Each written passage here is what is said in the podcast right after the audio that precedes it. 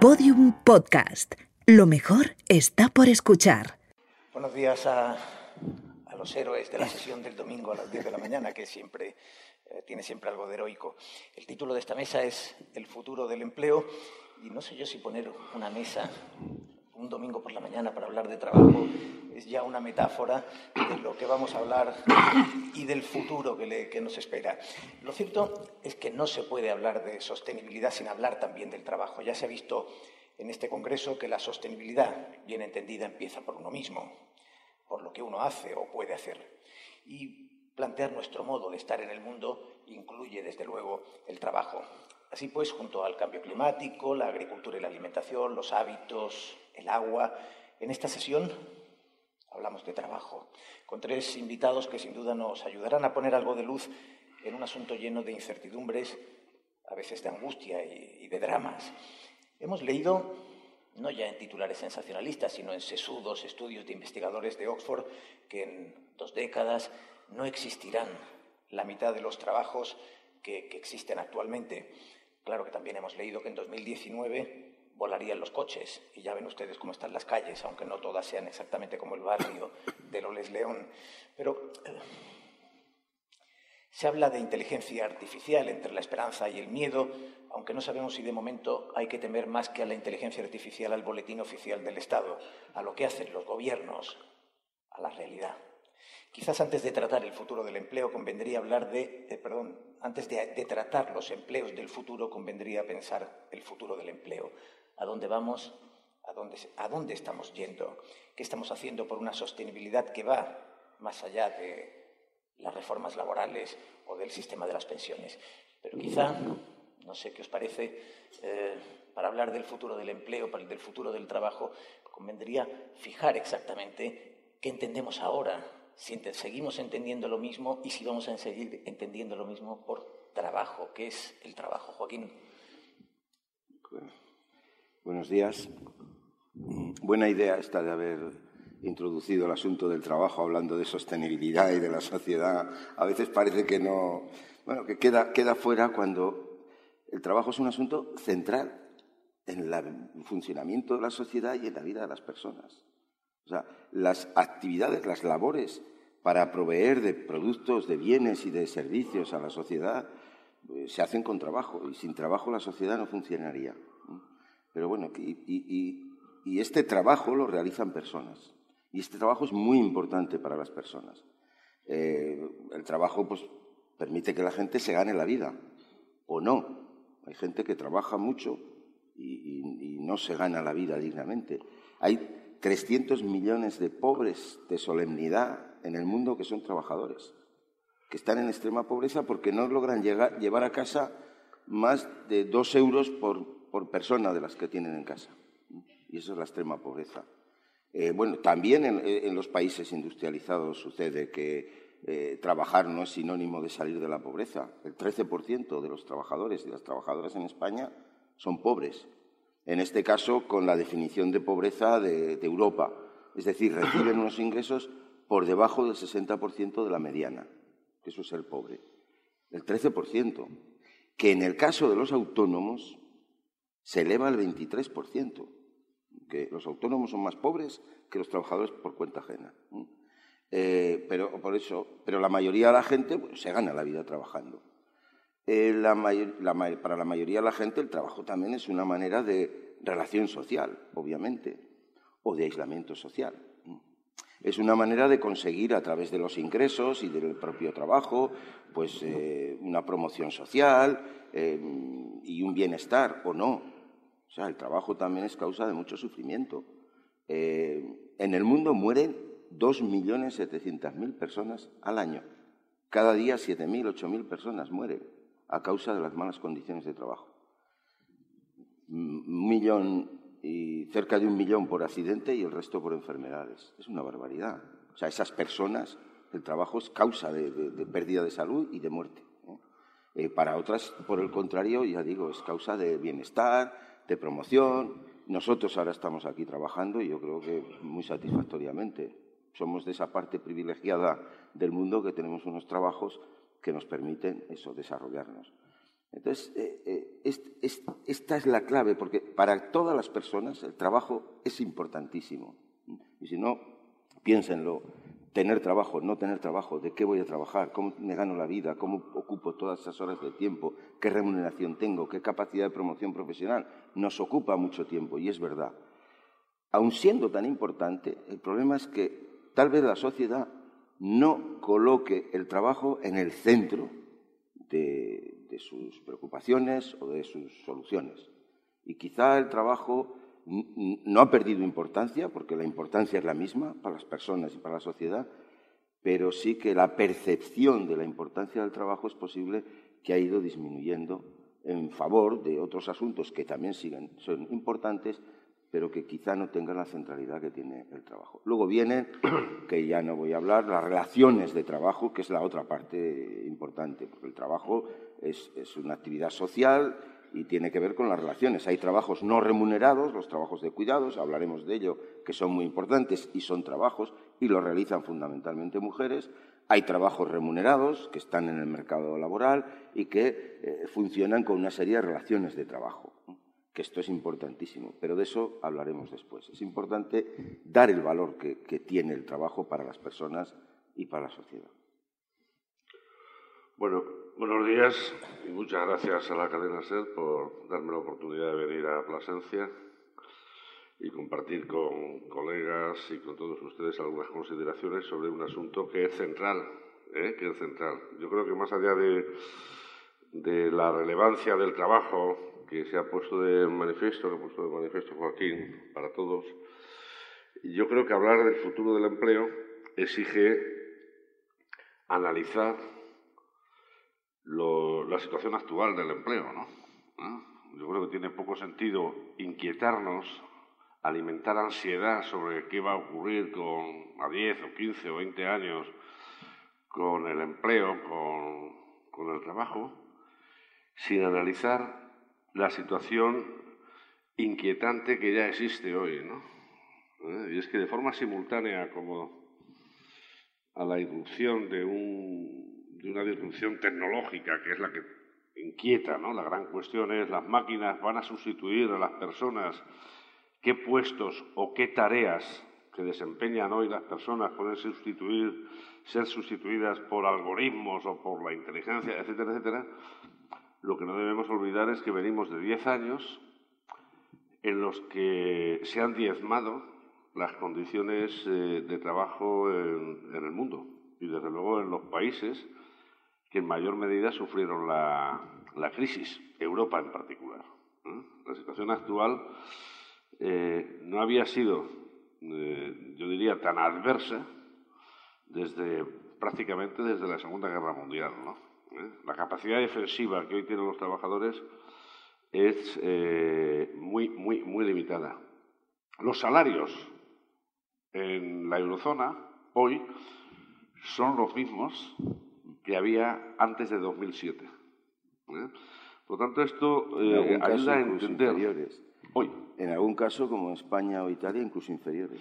No, en España en términos reales son un pelín superiores, en Italia es verdad que son iguales, en Grecia son inferiores, en Irlanda son algo superiores, eh, pero lo que, lo que pongo de manifiesto es que ha habido una situación de estancamiento y algo que yo creo que es importante para no cifrar la ansiedad en, el, en 15 años a la vista, ¿no? Es que se ha desmantelado la regulación mínimamente protectora que había de los mercados de trabajo. ¿eh?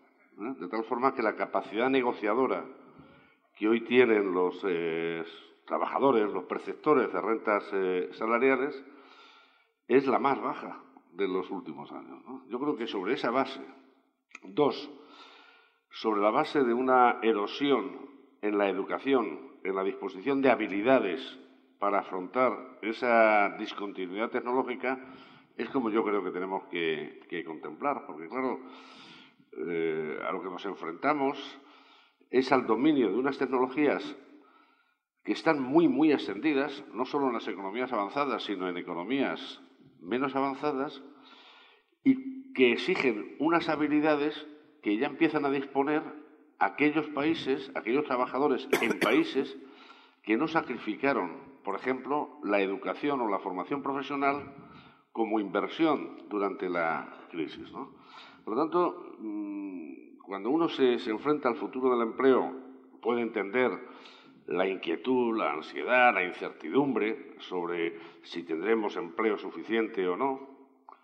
Eh, es verdad que hasta ahora todas las revoluciones, todas las discontinuidades industriales han hecho desaparecer empleos, pero han provocado la emergencia de nuevos empleos. ¿Eh? Así ocurrió en la revolución industrial, así ocurrió eh, con el dominio de las tecnologías de la información, pero ahora hay razones para pensar que el saldo quizás ya no sea positivo que podemos destruir más de los nuevos trabajos emergentes. Y esa inquietud se asienta en una situación, insisto, que es la de peor capacidad, digamos, de afrontar el futuro, porque la disposición de habilidades de educación, yo me atrevería a preguntar, no sé si hay muchos jóvenes en esta sala, ¿no? Pero probablemente el nivel de capacitación tecnológica para afrontar la participación en cadenas de producción intensivas en tecnologías, probablemente el nivel de preparación en promedio en España es inferior al que existe en otros eh, países. Y sin educación, sin cualificación básica, es muy difícil afrontar ese, futuro. ¿no? Yo creo que está bien asumir la necesidad del trabajo. Por otro lado, no pasa nada con que trabajemos menos horas en el futuro.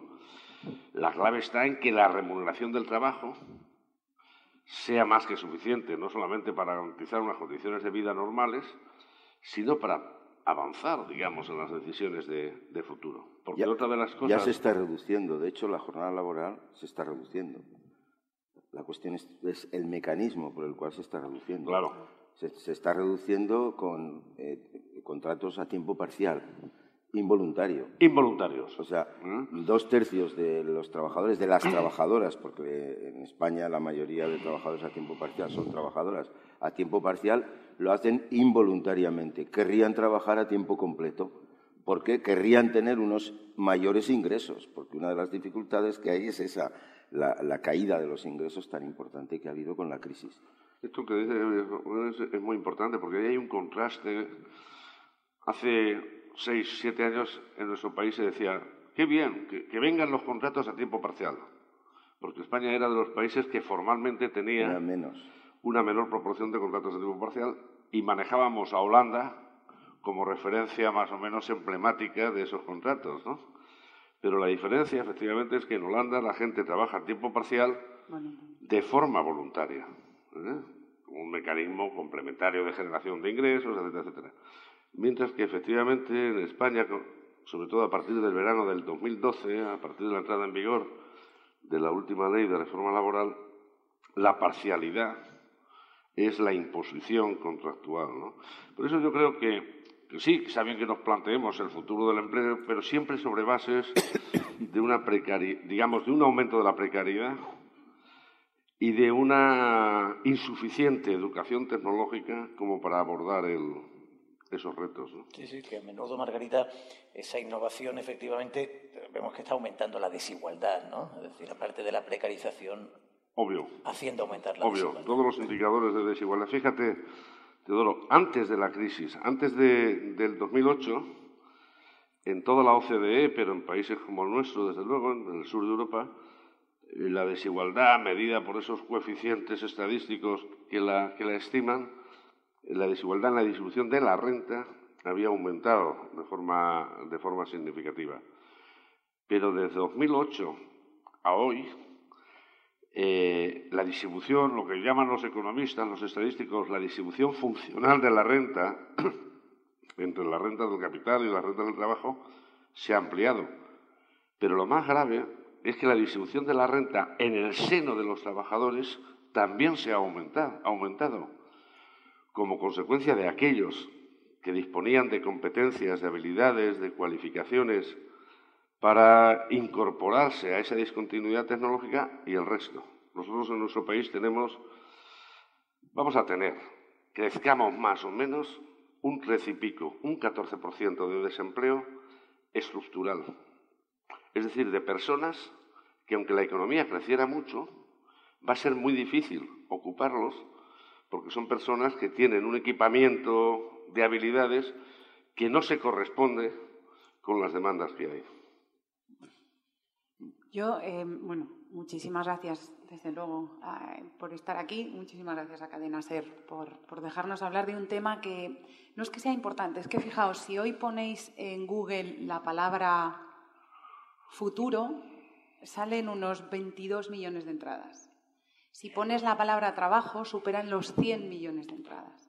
Ya el futuro del trabajo yo creo que es uno de los temas que más nos apasionan.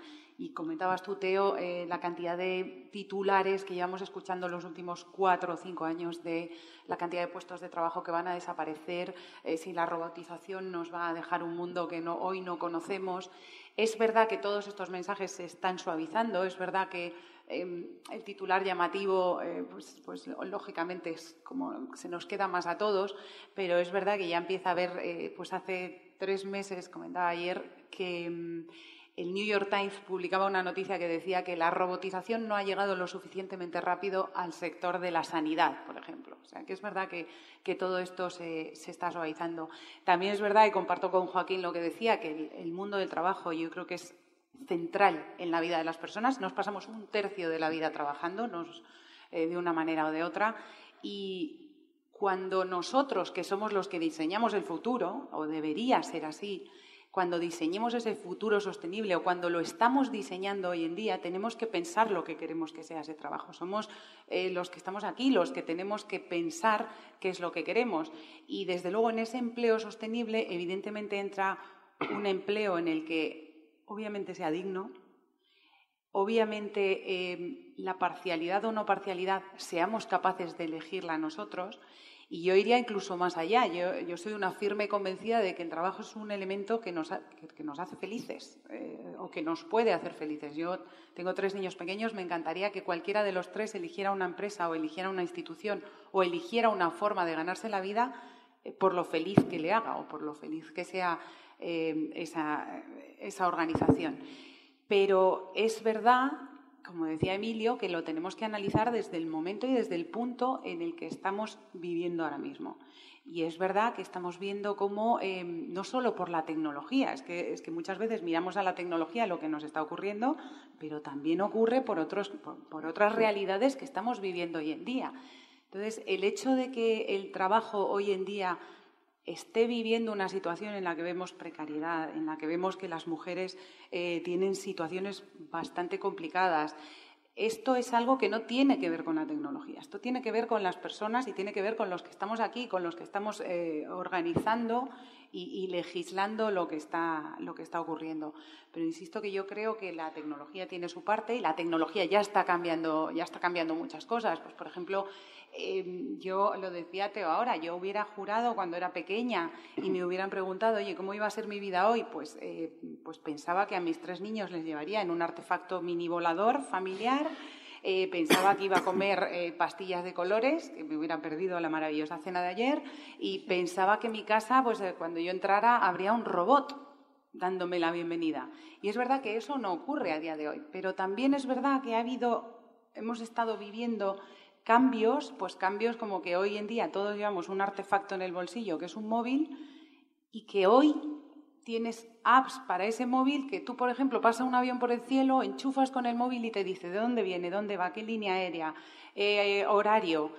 es verdad que ya la vida nos ha cambiado mucho más de lo que pensamos y en el mundo de trabajo nos ha cambiado mucho más de lo que pensamos. Tenemos hoteles en Tokio, hay una cadena de hoteles en Tokio que ya tiene cuatro pero va despacio, ¿eh? también os digo, que toda la recepción eh, es con tres robots. Entonces, unos con forma de mujer, unos con forma de dinosaurio y otros con forma de robot. Tienen este humor los, los japoneses.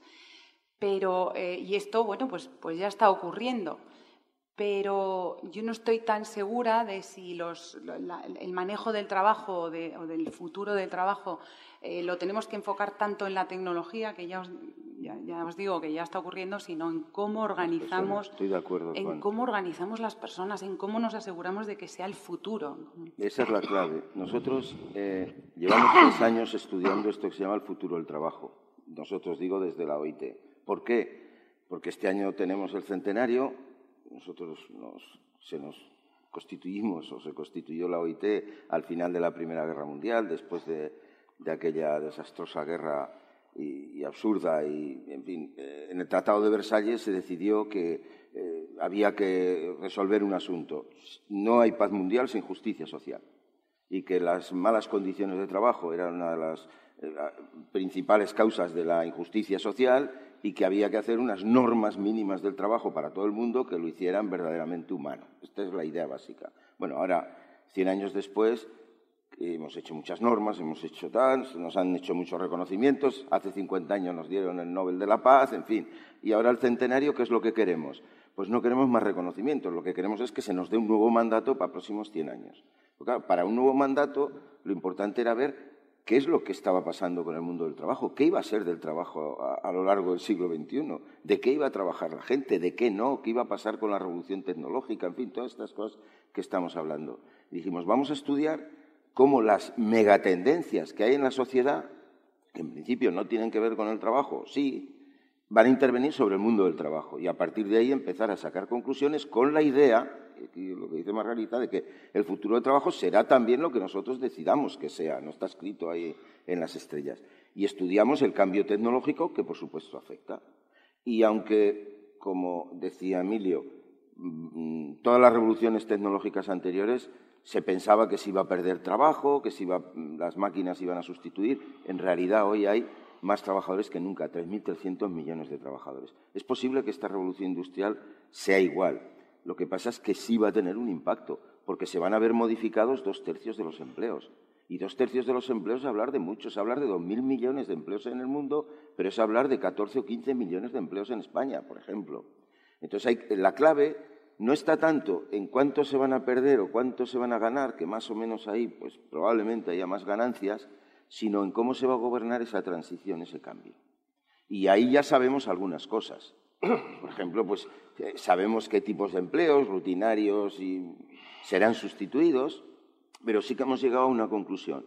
Y la conclusión es que si las profesiones de mañana no las conocemos, si las niñas y niños que ahora están en la escuela en, un 60% trabajarán en profesiones que ahora no existen, si mm, cantidad de sectores, de empresas y de profesiones van a desaparecer y va a haber otras, y esto le va a suceder a la gente que está trabajando, habrá que estar formándose constantemente. Entonces, una primera idea básica es que la formación va a ser necesaria a lo largo de toda la vida laboral, que no basta con tener un periodo intenso de formación. Dijéramos, en España hay formación de los 3 a los 16 y de los 16 a los 26. Bueno, pues tendrá que haber formación de 0 a 3 y de 26 a 76. Pero... Esta es una idea básica que nos va a cambiar la vida. Otra idea que nos va a cambiar la vida, viendo las tendencias. El cambio climático. Claro, para evitar el cambio climático hay que cambiar de modelo energético. Cambiar de modelo energético es, un cambio enorme, enorme. ¿eh? Entonces eso va a significar que la movilidad, la construcción de las ciudades, todo eso va a cambiar de una manera extraordinaria. Si además lo juntamos con la digitalización y con el automóvil autónomo, el automóvil no solo será eléctrico, sino que será autónomo. Y esa energía no solo se producirá en grandes unidades de producción de energía, sino que se producirá en las casas y en las mismas empresas. Eso tendrá cambios en la vida de las personas. Para empezar, porque van a ser productores y consumidores de energía, cosa que, significa también un... Bueno, ahí tenemos otro, otro universo de cambios muy importante. La irrupción de las mujeres. las mujeres han ido incorporándose con fuerza al mercado de trabajo, pero todavía solo son el 48% de las mujeres que están incorporadas al mercado de trabajo. Los hombres es el 75%. ¿Por qué? Porque los trabajos de cuidados no remunerados recaen sobre todo en las mujeres. Pero eso tiene los días contados. Eso se va a terminar porque ha habido pues, un cambio, ha habido una irrupción de las mujeres y de sus derechos, y sus derechos pasan porque quieren también acceder al mercado de trabajo en las mismas condiciones que los hombres y luego en el mercado de trabajo estar en las mismas condiciones. Y eso pasa porque esos trabajos de cuidados no remunerados hay que repartirlos o hay que reducirlos o hay que hacerlos como servicios de cuidados contratados para que se hagan, que esto va a ser otro cambio muy importante en las vidas porque las mujeres van a hacer menos trabajos de cuidado, los hombres van a hacer más, todos en conjunto van a hacer menos y va a crecer mucho el sector de trabajos de cuidados. otro cambio. O sea, nosotros, eh, las tendencias demográficas, si analizamos las tendencias demográficas y las desigualdades demográficas y sociales en el mundo, llevamos a llegar a una conclusión. El número de migrantes se va a doblar. Hoy hay 260 millones de migrantes. Va a haber 500 millones de migrantes en el mundo, porque en unos sitios hay invierno demográfico y en otros hay explosión demográfica. Y esto va a significar que los migrantes van a ser requeridos para trabajar y se va a convivir con migrantes. Eh, esto va a crear todo también nuevos empleos. Hemos hablado de cuidados, hemos hablado de formación. Si hay que ir a un sistema educativo que dé educación a las personas para lo largo de toda su vida, hay que reformar el sistema educativo y habrá que necesitar nuevos educadores. Estos son algunos de los cambios que vislumbramos. Luego vendrán, y no voy a hablar de ello porque podemos hablar después, los cambios en lo que son las relaciones de trabajo. El, trabajo no es una mercancía. Pero en esas luces, en parte, hablamos de luces y sombras y, nos acabas de apuntar algunas luces de, espacios por donde crecerá el empleo y donde se transformará. Ha habido un momento en que decías, el trabajo en, buena medida será también lo que nosotros queramos que sea, ¿no? Eh, quizás esto provoque alguna, alguna mm, duda, ¿no? alguna incomprensión a quienes eh, ven que, el trabajo no es lo que ellos quieren que sean y que de hecho están siendo constantemente excluidos en sus expectativas, ¿no? es decir, frustradas sus expectativas. Y Emilio, eh, eh, cualquier persona en el público, como me pasa a mí, que, no, soy, no soy evidentemente un especialista en la materia, oímos cuando el gobierno puede presentar una cifra favorable de empleo que dice hemos creado empleo y la oposición dice el empleo lo crean los empresarios y lo que hay que hacer es... Luego esto cambia cuando uno está, el que estaba en la oposición está en el gobierno. Es decir, que eh, realmente el empleo no va a depender solo de lo que nosotros queramos. ¿De qué va a depender? Es la pregunta, claro. Claro, porque además eh, tendemos a manejar una retórica, eh, será lo que nosotros queramos, el trabajo del futuro será lo que nosotros hagamos. Eso no es verdad. ¿eh? Las condiciones laborales que hoy tiene la gente en Europa no son las que ellos quieren. El grado de influencia que la mayoría de los ciudadanos tiene en esas discontinuidades tecnológicas, en esas megatendencias que señalaba Joaquín, son mínimas.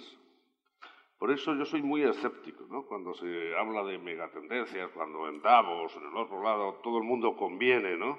En lo que puede ser la evolución demográfica, lo que puede ser el impacto de la robotización, etcétera, sin analizar un punto de partida hoy que es altamente inquietante y que puede condicionar aspectos, por ejemplo, como los flujos migratorios. ¿eh? Todos sabemos, España va a ser el país más viejo del mundo. Ya tiene hoy la esperanza de vida eh, más dilatada del mundo. Acabamos de ganar a los japoneses ¿eh? y, vamos a vivir. Pero no tenemos claro ¿eh? cuáles pueden ser las, las presiones demográficas y cómo hacer coexistir esos flujos migratorios con un 14% de paro. En nuestro país, en los cinco años que van de 2002 a 2007, tuvimos cinco millones y pico, casi seis millones de trabajadores no españoles, pero claro, nuestra tasa de paro estaba en el 8%. ¿Cómo coexiste un stock de desempleados mal pagados, con unos subsidios eh, en el aire, con esos flujos migratorios? Bueno, estamos viendo en algunos países de nuestro entorno cuál es la actitud hacia la emigración. No estamos en un universo, digamos, dominado por los luditas, como al principio del siglo XIX, donde había una resistencia a los cambios tecnológicos, pero estamos empezando a observar cómo en decisiones organizativas de algunas grandes empresas empieza a haber eh, frenos. Y lo que tú señalabas es, es el punto de partida. ¿eh? Yo soy, insisto, muy mm, manifiestamente escéptico ¿no? cuando se trata de, de, analizar el futuro sin ver el presente. ¿no? Y el presente es que en un país como el nuestro, que ha creado en los últimos eh, tres años y pico de, recuperación, empleo, que ha reducido un desempleo que era ciertamente elevado, la calidad del empleo, tal y como la entiende la OCDE, es decir, la duración de los contratos y la remuneración media del empleo, ha supuesto un retroceso. ha supuesto un retroceso, ¿no?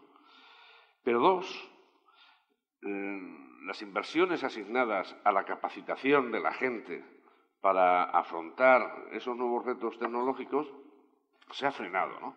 Antes uno de nosotros señalaba la formación ha de ser algo continuo, ¿no?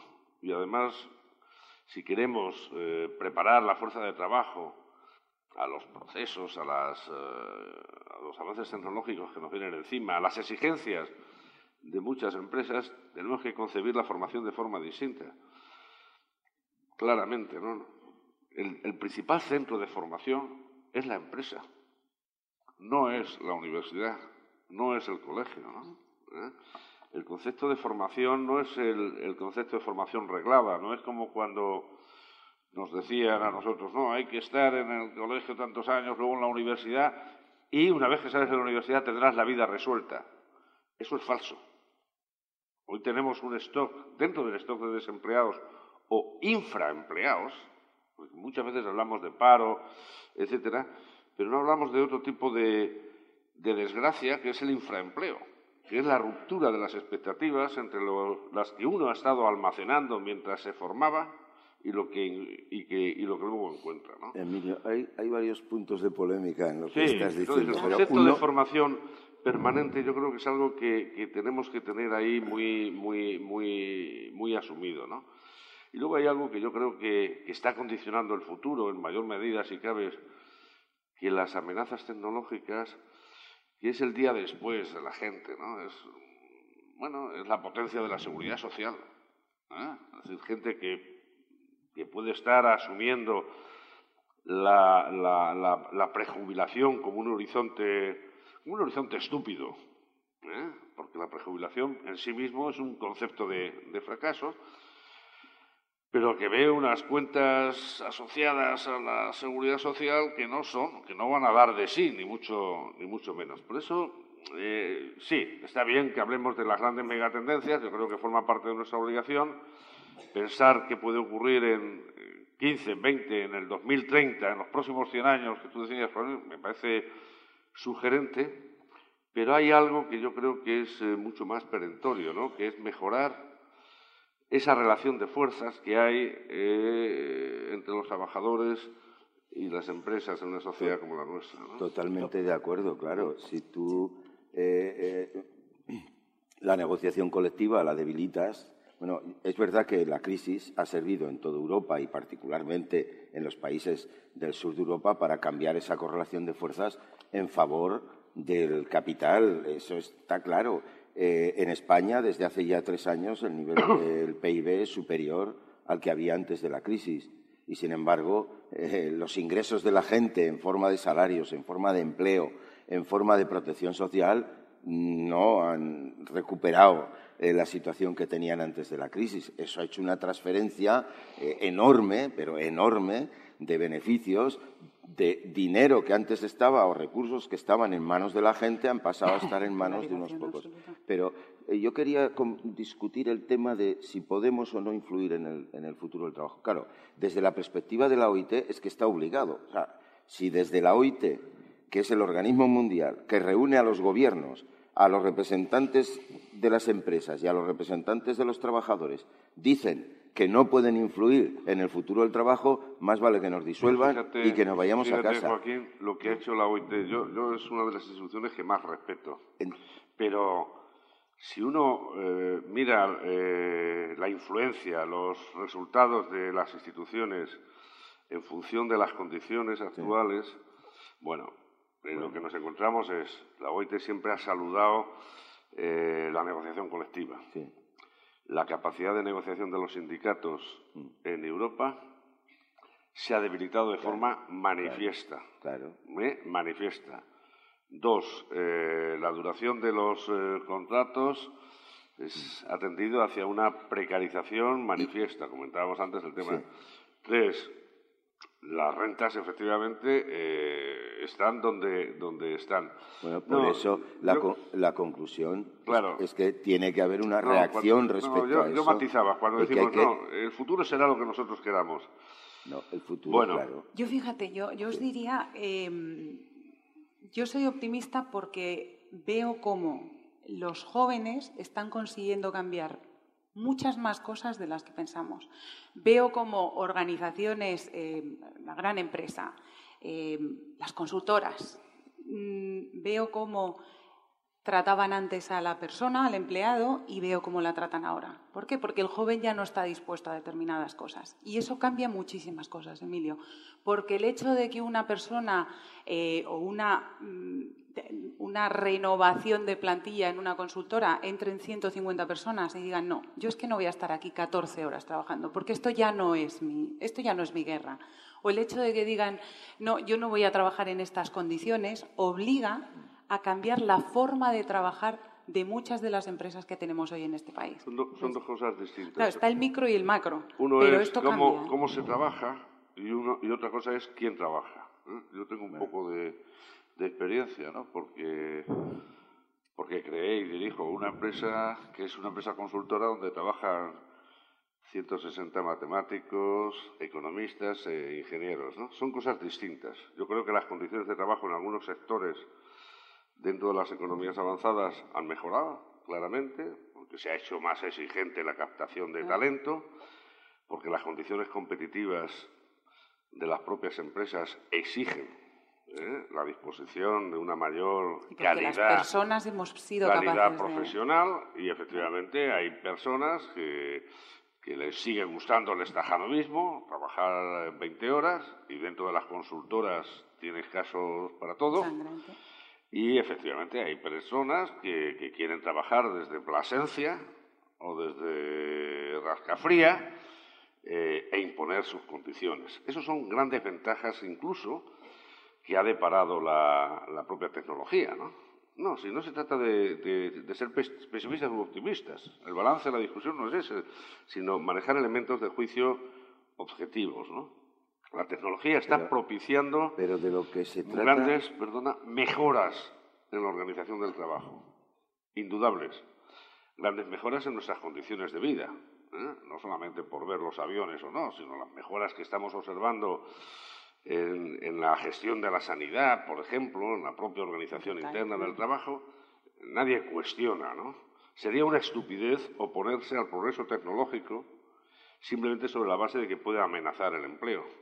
No, lo que hay que hacer es eh, ser conscientes de que nosotros individualmente, el bonismo, la cosa esta de nosotros podemos hacer esto, lo otro, no sé qué, o confiar solo en instituciones supranacionales como la OIT, nos van a resolver la vida, ¿no? Por supuesto que no. No, por yo creo que hay supuesto que que, es una en combinación. la actividad política doméstica, No, ¿no? a ver, es una combinación, claro que sí. Pero, por ejemplo, teniendo en cuenta que las tendencias que estamos viviendo son globales y que todas estas tendencias globales acaban determinando las condiciones concretas de hasta el último trabajo. Claro. Es decir, cómo la digitalización ha influido en, la- en el cambio en la manera de producir.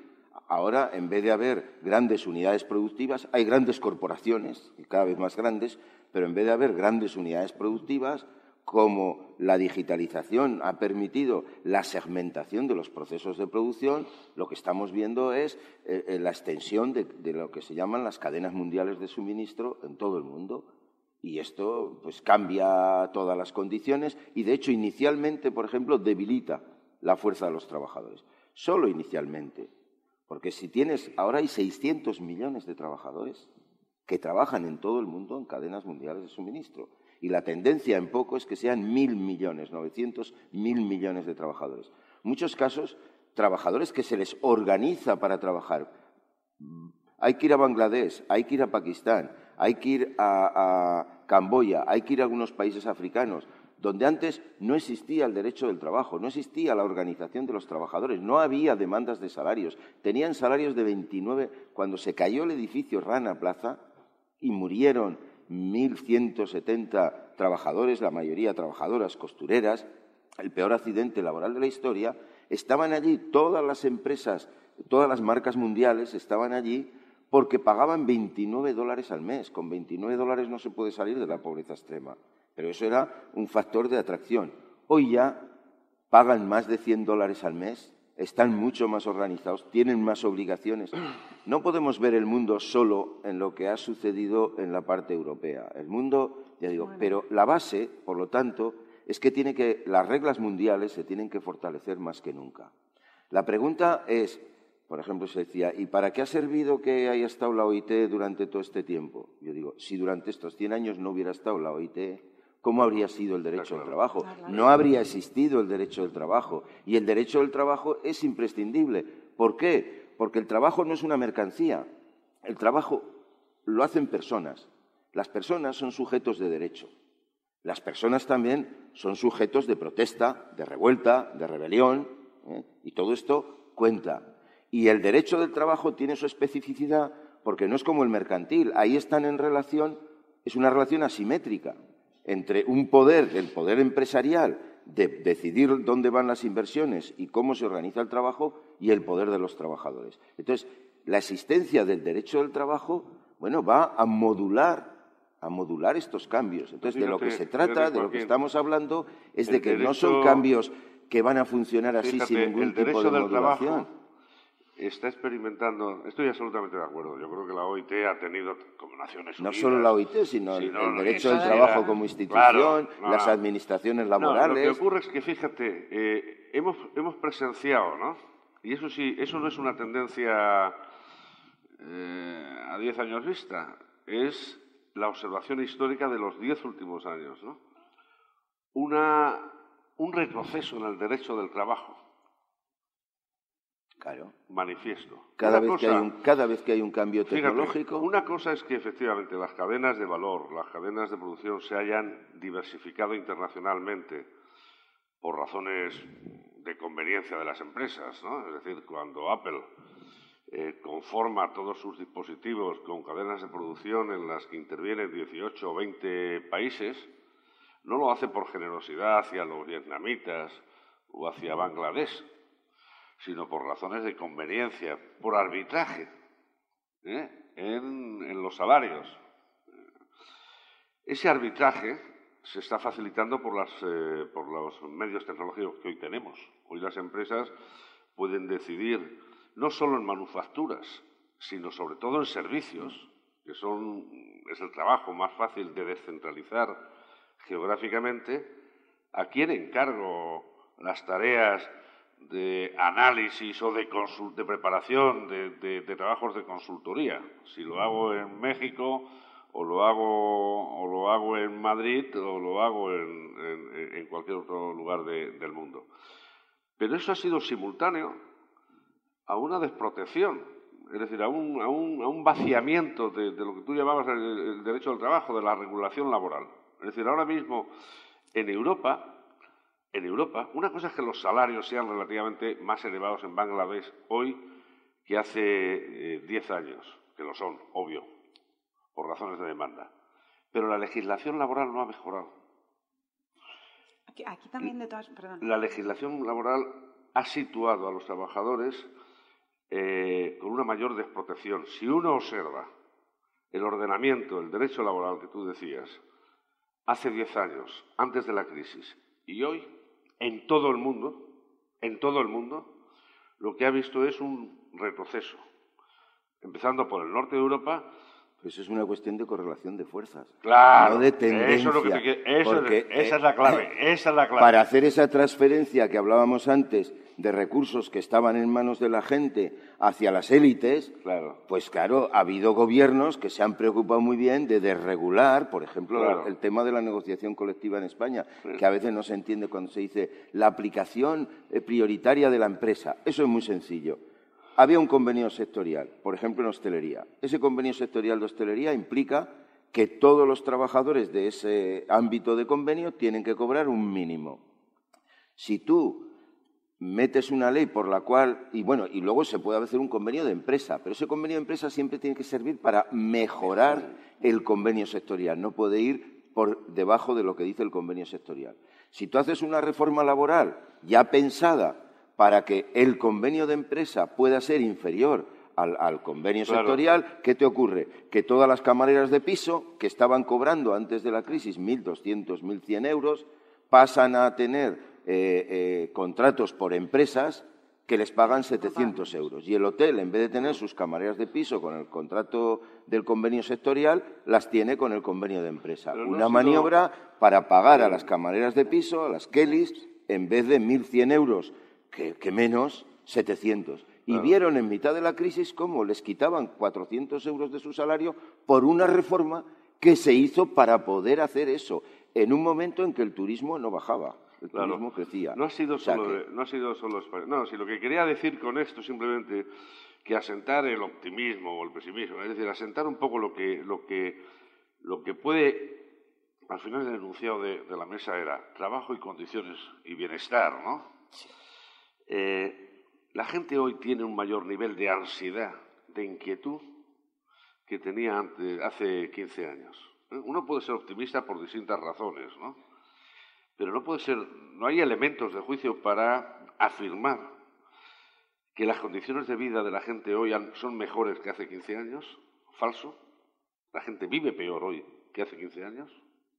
Vive peor. Y no sabe si en el futuro. Vive peor. Y dos, la capacidad de influencia de la gente para mejorar esas condiciones de vida, por eso matizaba yo, será lo que queramos, la capacidad de influencia de la mayoría de la gente para mejorar sus condiciones de trabajo y por lo tanto reducir la ansiedad, la inquietud, son menores hoy.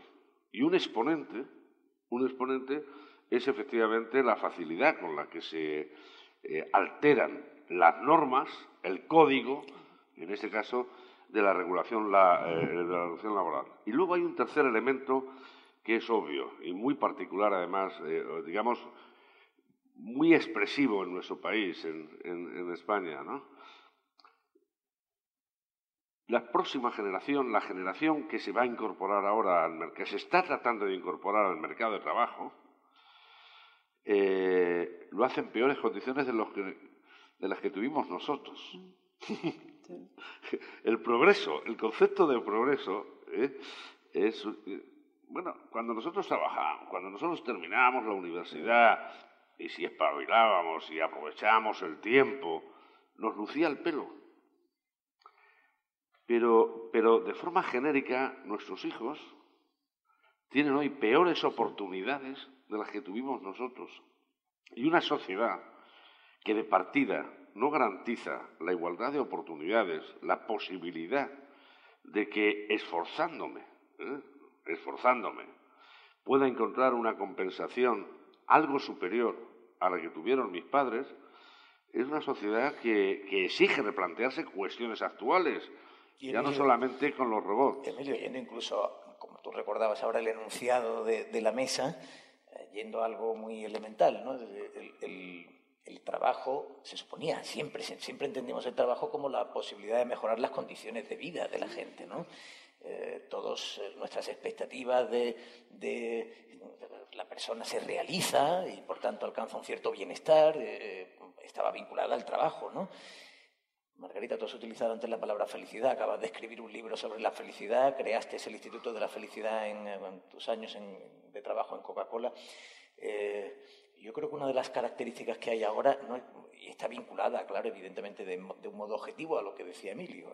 Las condiciones han empeorado, pero sobre todo la esperanza se está deteriorando, la, confianza. La, eh, y esto me parece, me parece muy duro, ¿no? porque hemos hablado de sostenibilidad y vinculado al empleo y vinculado al trabajo, y ahora lo que estamos viendo es que el trabajo no es un elemento de confianza. Es que además em, ha cambiado mucho también el cómo vemos el trabajo, porque lo que decía Emilio, yo em, hace X años tú entrabas en una empresa y sabías que lo normal era progresar. Lo normal era además tener una carrera dentro de esa empresa y que la empresa de hecho te ayudara a diseñar ese, ese camino, cosa que ahora ha desaparecido. Ahora es una inseguridad absoluta. Ahora em, uno, de los, eh, uno de los conceptos que vienen de Estados Unidos, que es el de eh, la palabra es nomad, que es nómada del conocimiento, en lo que, lo que describe es que las personas somos un centro de conocimiento, de experiencia y vamos a ir moviéndonos de proyecto en proyecto y vamos a ir aportando pues a cada una de las, eh, de las vivencias que tengamos y de las experiencias laborales que tengamos ese conocimiento y esa experiencia. Y eso genera, yo lo estoy viviendo ahora, yo sé lo que es vivir eh, en una etapa de carrera laboral dentro de una empresa y dentro de una multinacional a la que de hecho hasta le exiges o le exigías el, oye, ¿cuál va a ser mi próximo paso o cuáles van a ser mis próximos pasos? Y ahora eso ya no ocurre, ahora ya es, eh, y eso genera una inseguridad que de alguna manera yo sí que creo que tenemos que ser capaces de, em, tú lo decías, Emilio, como sociedad, de garantizar, porque una persona necesita tener unas expectativas a futuro de seguridad, em, de cierta estabilidad, de cierta dignidad, porque de eso se trata el que vivamos en sociedad, el que tú le, le proporciones un cierto colchón a una persona. Y el trabajo es uno de los colchones más relevantes que trabaja más en la autoestima de la persona y más en la dignidad de la persona. Pero es verdad que las reglas de juego han cambiado y hablábamos antes de regulación. La regulación cada vez es más difícil porque eh, yo, uno de los proyectos en los que estoy metida ahora, hay cinco personas, cinco personas que ninguna vivimos en la misma ciudad y que con tres de ellas ni siquiera conozco físicamente. Con lo cual, ¿cómo regulas eso y cómo regulas eh, las relaciones laborales en ámbitos ahora mismo tan eh, tan diferentes y tan peculiares. Lo que ocurre es que, insisto, es que es un tercio de nuestra vida y tanto como sociedad como regulatoriamente hablando, tenemos que ver en qué momento estamos ahora e insisto, es que creo que lo que hagamos a partir de ahora va a generar lo que sea en el futuro. Mm. Entonces tenemos que estar seguros de que em, regulamos que no es fácil una cosa que es incierta porque ya nos está pasando. Pues, ¿Qué ocurre ahora mismo con, los Uber de turno o con los Airbnb de turno? Pues que de repente la tecnología permite situaciones y relaciones laborales que antes no existían, que antes eh, para nosotros eran desconocidos. Y la regulación o la legislación llega después porque de repente te lo has encontrado. De repente te has encontrado una situación que es complicada. Y nos va a pasar lo mismo con las relaciones laborales. Yo tengo un, eh, un freelance ahora mismo en Bali con el que trabajo muy asiduamente. es verdad que él era de Barcelona, por eso le conozco, pero es que esto va a ser una realidad y cada vez va a ser más complejo el que solo desde la legislación fijemos esto, sino que nosotros como personas tenemos una responsabilidad para que esto eh, tenga un sentido y que yo sea capaz de garantizar. También la ley tiene que acompañar. es obvio. Claro, es, todo esto que estáis planteando a lo que, a lo que son, a lo que somos las instituciones del trabajo, nos plantea desafíos y responsabilidades. Nosotros no podemos mirar estos cambios y, simplemente verlos pasar. Tenemos que mirar estos cambios con una mirada que permita poner los instrumentos, que unos serán regulatorios y otros serán de otra manera, que reduzcan, por ejemplo, una cosa que habéis dicho que es cierta. Lo que ha aumentado es la incertidumbre, la inseguridad de qué es lo que va a pasar con mi trabajo, con mi vida. Y ha aumentado por una realidad, porque eh, esa posibilidad de tener un trabajo eh, estable para toda tu vida con una carrera ascendente, pues serán los menos. Y entonces ya se sabe que vas a tener uno o varios trabajos y que tu carrera va a ser ascendente o no. Y entonces eso te genera inseguridad. Se sabe que dos tercios, como decíamos, de las estructuras económicas que ahora existen van a cambiar por ejemplo, todo el carbón, el gas, el petróleo, todo va a desaparecer y va a haber nuevas formas de producción energética. El sector alimentario va a cambiar. O sea, el, sector alimentario tal como lo tenemos ahora, el consumo de carne, eh, tal como lo tenemos ahora, que, es responsable del 30% de las emisiones de gases de efecto invernadero. Va a cambiar. Todo eso va a hacer que si cambian los sectores, pues desaparecen sectores, nacen otros, desaparecen empresas, nacen otras, desaparecen profesiones y nacen otras. Eso, claro, genera incertidumbre. Lo que debemos hacer desde las instituciones es dar un mínimo de certidumbre. Acompañar a las personas en ese proceso de transición. ¿Y eso? ¿Eso cómo se logra? Primero, garantizando lo de la formación, que la formación se va a dar en la empresa, aunque no solo en la empresa. O dicho de otra manera, se va a seguir dando en instituciones formativas, aunque no solo en instituciones formativas, también en la empresa. Hay que poner el dispositivo y la gente, garantizándoles que van a tener un mínimo de ingreso, o sea, que no se van a quedar en la cuneta sin nada, garantizándoles que la protección social para los suyos la atención sanitaria, la educación para sus hijos, para ellos mismos, va a seguir funcionando.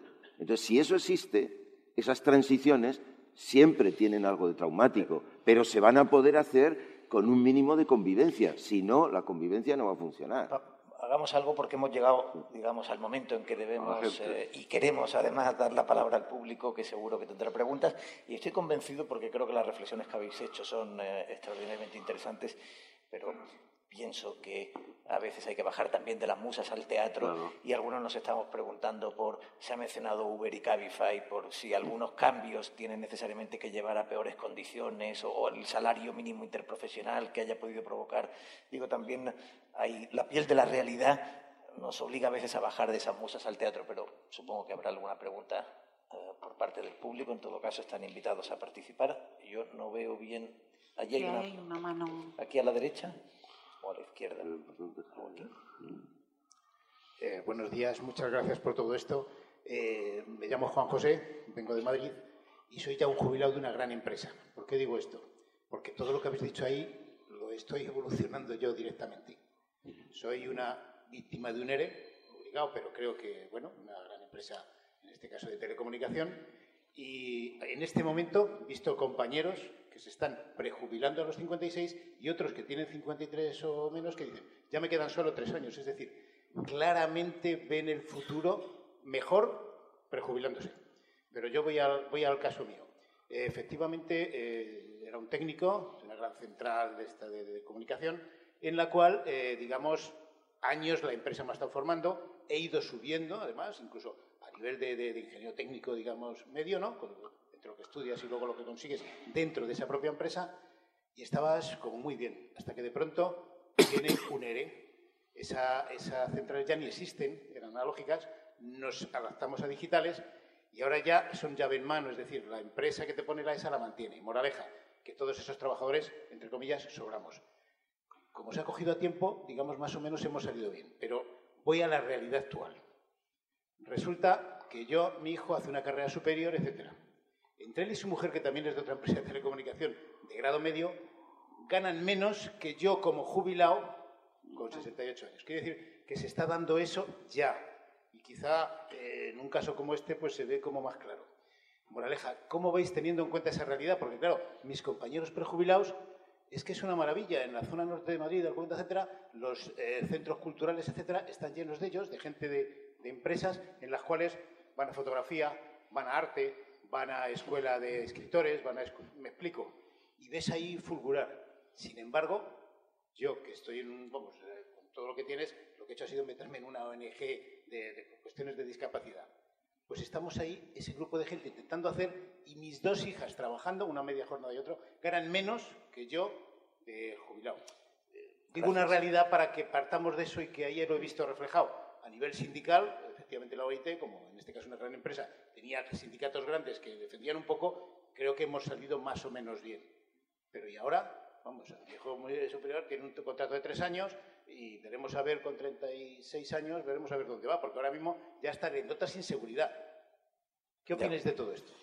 yo, perdón, perdón, perdóname, Juan José. Eh, mira, yo, eh, aprovechando esto que dices ahora, yo cuando estaba en el, Observatorio de Innovación en el Empleo, la primera evolución del Observatorio Natural fue, empezamos, empezamos a trabajar con em, jóvenes, empezamos a trabajar con, oye, ¿qué está ocurriendo? ¿Por qué hay, eh, hay esta cantidad de desempleo tan enorme y por qué hay empresas que a día de hoy me dicen eh, que no encuentran los perfiles adecuados? De ahí tuvimos que evolucionar porque es imposible hablar del futuro del empleo sin hablar del futuro de la educación y de la formación y de cómo formamos a las personas.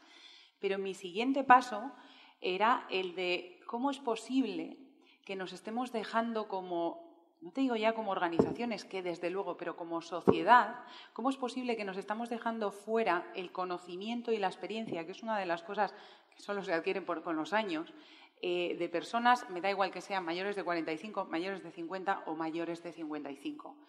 Eh, y eso es uno de los temas que tendremos también que abordar desde el punto de vista del trabajo de la regulación y como sociedad, de cómo no dejamos, eh, porque claro, obviamente está ocurriendo en parte por lo que estás contando, porque tu hijo y su novia eh, tiene un coste muy bajo, pero el dejarte marchar a ti con los años de experiencia que llevas en una empresa tecnológica simplemente por el coste, como empresa es un error pero como sociedad es, lamentable, porque que nos estamos de verdad, nos estamos dejando fuera em, años y años de experiencia, que tanto la organización como la sociedad la necesitamos.